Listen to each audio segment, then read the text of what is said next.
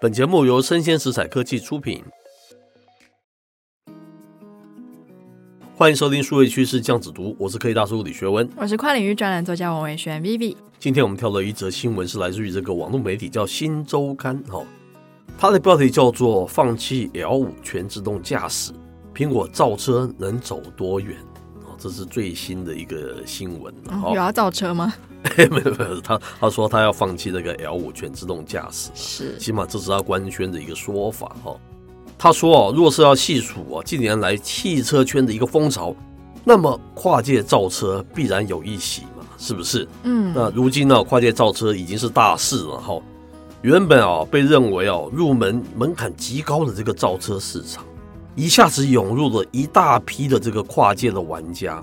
其中不乏有来自这个各大非汽车领域的一个龙头企业。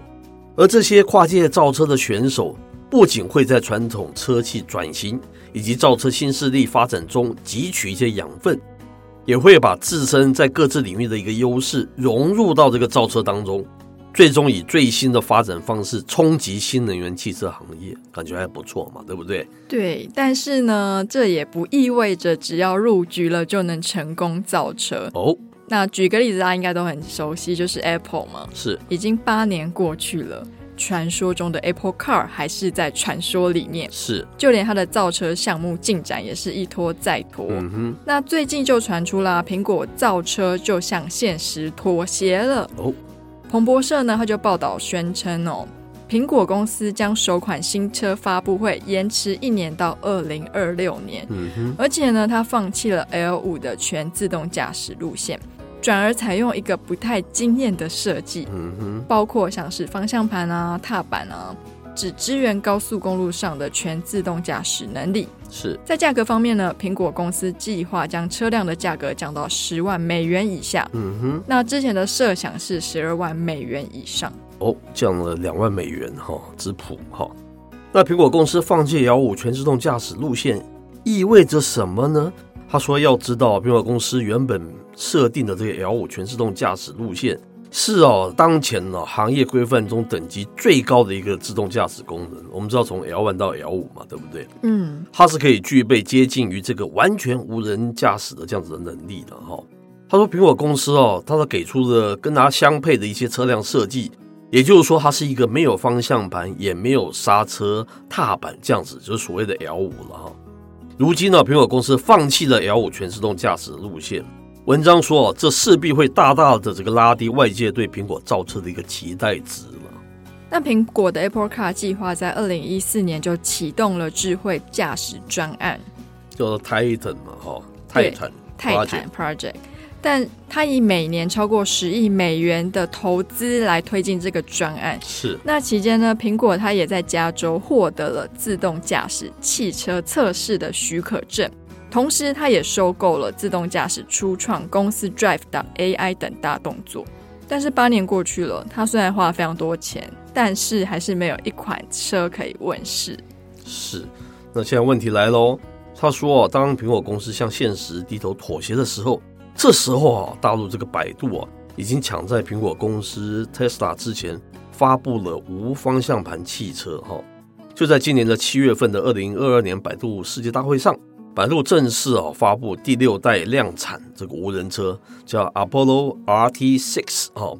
但 Tesla 它也不甘示弱嘛，在今年四月，在二零二二年第一季度的一个财报电话会议上，它的 CEO 叫做 Musk 嘛，对不对？他表示哦，明年 Tesla 将会推出全新车型，所谓的 Robot Taxi，预计在二零二四年规模化量产。啊哦，终于要推出了吗？是是是所谓的满街跑的无人驾驶计程车。是，那可以看到，在目标的选择上哦，苹果它选择了一个跟百度跟 Tesla 完全不一样的路线。是，像是百度跟 Tesla 等企业，他们一开始给自己的设定设想是有预见性的，并且看到政策正在逐步的放宽嘛，技术也不断的在发展。那可以看到，苹果公司它选择了一个跟百度跟 Tesla 完全不一样的路线哦。是，像百度跟 Tesla，它是从低到高嘛，层层堆叠上去，然后最后呢，发展出一个他们心目中最顶尖的自驾车或是是电动车。可是苹果呢，它从 day one 它要打的就是从高到低，是完全就是跟他们公司形象跟他们手机推出的品牌定位一样嘛，它是就是要从 L 五开始做。是相较起来，百度跟 Tesla 他们就比较稳扎稳打嘛，是这让外界也看到它可以慢慢往上发展的可能性就更大更好了。是，所以最终他在讲说，苹果应该是诚意太高了，给大家太多的想象了，这会怎么样？这就会压低了我们所谓的梦比嘛，对不对？嗯你一开始设梦是这么的高，那你现在压低你的梦，压低你的梦，到时候出来会是什么呢？这是这篇文章的精华，它在讲的是这样子的一个 issue。是，那之前我跟科技大叔也蛮常讨论苹果要不要坐车的这件事情哦。是我们当初是觉得，因为苹果它本身是一个数位手机的公司没嘛，错还有一些电脑，是所以说它今天要跨足到车业。第一个，它等于是你必须要有汽车的保养厂嘛，是像我们现在每一个车牌它都有自己的原厂，是所以它必须要在世界各国都设厂。是那第二个，我们当时提出的假想是，假如说它真的要做，比较方便、比较快，就是收购或者是联名发行。是，那是当时我们讨论结果是，Apple 它是一个把自己看的地位非常高 的一个公司，是是又有哪一间传统车厂或是车业可以是跟它并驾齐驱？是，这个其实也蛮失望，因为我们之前是说，我认为它不太可能做纯电动车了，因为电动车嗯跟你原本的那个核心其实、差很多，对啊差很多啊，干嘛需要你做？你做就是要做 L 五等级这种东西，你出手对不对？对从那个 Jobs 地制出来的这个 paradigm 就是它典范，就是做出全世界最特别的东西啊，是最高等级的东西啊，对不对？这才是你苹果公司该做的，所以你应该推 L 五。这时候你如果宣布放弃 L 五，我觉得真的是已经自断手背的那种感觉。是。不过其实一个好的电动车、好的电动自驾车也是需要一个好的运行场域了。是今天如果说城市没有升级，一切都非常的不智慧。有是这么高智慧的自驾车，对我们来说，我们人应该也会怕怕的吧？是是是，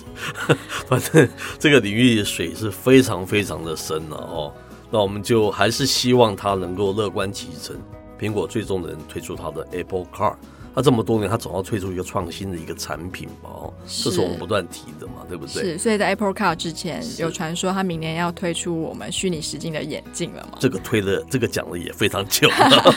anyway，出现哪一个我们都蛮乐观其成的了拭目哈。以待。对，它总是能引领这个科技界继续往上走嘛哈。没错，那以上内容播到这边告一段落，我是科技大叔李学文，我是跨领域专栏作家王维轩 Vivi，我们下回见喽。拜拜。